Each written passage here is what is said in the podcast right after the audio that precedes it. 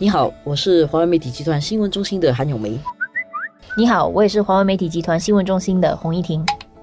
今天我们来谈一下这个失智园，政府要在三八王那边拨一块地来做一个让失智症患者能够在那边疗养的地方，就新加坡的第一个失智村。我的同事啊，云州他做了一个专题，但是其实他是一个忘忧园，很优美。失智其实他失去了一些记忆，但是他也是忘记了烦恼，所以他叫忘忧园。幽默的讲哈，就是忘忧了。但是实际上，失智症患者本身他可能已经没有记忆了，但是照顾失智症患者的看护其实是挺辛苦的。这个就是像上次我看一篇文章说，其实一个人失智了之后，他已经慢慢离去了。你看到他形体在，但是其实他对你的记忆已经没有了，他已经不再是以前你认识的那个人。像那个过程其实是蛮痛苦的，在大家对失智没有很大的认识的时候，这个过程是很难接受的。但是慢慢你知道那个过程，你需要。一种调理需要一种疏解，大家可能自然而然觉得哦，老人一定记忆就比较差啊，什么就很理所当然的，没有特别去注意说，其实失智本身也是一种病症，是需要有妥善的一些护理，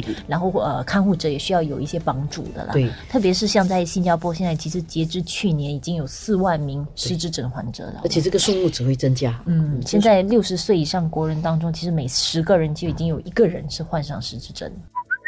这个症状啊是没有办法治疗的，只能够让他舒服。所以，怎么样营造一个环境，让失智症患者能够很好的生活，有素质的生活，是很重要的一件事情。所以，这个失智村啊，我们叫忘忧村，是让这个失智患者能够寄宿并能够得到好的治疗的一个地方啊。所以，它里面会提供这个家居式的护理。我觉得外国也有一些参考。你要让他们能够过正常的生活，他们能够做的事情，应该还要让他们继续做，这样整个素质才。比较好，而且对看护者压力也没有这么大。而且你如果要延缓，当然你也是要给他继续做一点活动啦。这样的话，他继续刺激他的脑，他的那个记忆的衰退不会那么快啊。还有可能也要有一些方法，让他们一些基本东西他记得住，就有一个纸，他知道什么是什么，写他的名字、家人的名字是什么啊，他的住址在哪里啊，就是每天提醒自己。看起来好像是每天都是新的一天，他每天都要重新认识这个东西。但是如果你可以给他每天都有一个规律的认识的话，其实他还是能够过比较有品质。的生活了，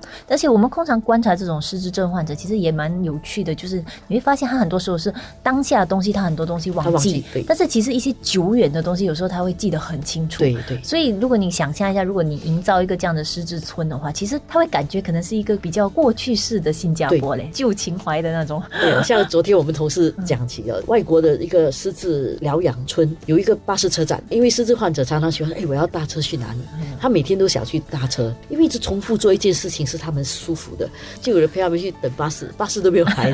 然后我等久了就哦，可以最后一班车走了，然后他可以乖乖的回去他的地方休息。在很无奈的情况底下啊，这个可能是对患者比较舒服的一件事情。他觉得他要做一件他缅怀的过去的事，记忆停在那个时候，他就会觉得他至少在过他的生活，继续做着他应该做的事情。可能也在这个过程之中啊，他的亲人也会更认识他的。好像我们不是看了龙应台的那个给你君的信，你看得出没有办法，这个母亲的记忆已经慢慢的衰退，然后他已经慢慢的走远了。但是你慢慢的从这个过程之中，如果他的生活品质还可以好的话，你可以慢慢加深了你对他过去的认识，你就知道原来他喜欢做这件事情。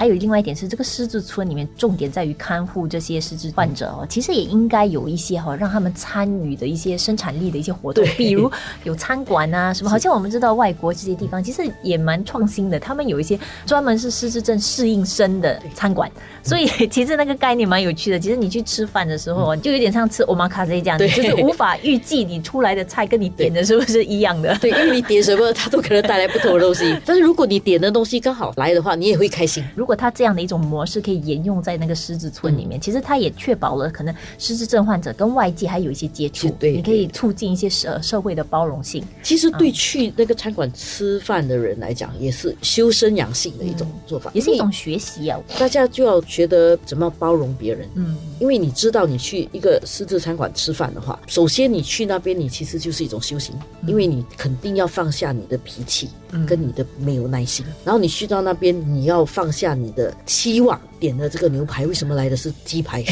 在那个过程之中，你要学习包容，你要学习来的东西可能不是你想象的，但是你会觉得说这个是人家的一份心意，人家所做的事情。其实它就变成会营造一种生态啊。对于去的人，其实也是他们认识失智症的一个方法。然后对于失智症患者，至少他也从事一些对他来讲还是有有一些意义的工作了。当局要选择用三八旺那个地方，我觉得也挺有创意的，而且那个地方真的是挺舒服的。它就在海边嘛，嗯，但是它真的是在新加坡的一个非常偏远的一个角，离尘嚣的一个地方，对吧？真的是很北部的，我们就差不多都会看到 r o f o 那里。你去到那边，搞不好你收到的是马来西亚的电话信号，但是那个地方真的很舒服，因为它以前是这个英军驻扎的地方，所以那里很多黑白洋房，它很多草地，其实是一个很幽静的一个地方。所以如果能够在那边做一个失智村，我觉得对失智病人是好的，然后对失智病人的家人来讲也是好的，因为如果你需要把你的家人放在那里的话，你经常去看他，你自己心理上也会比较舒服。而且我觉得的话，如果像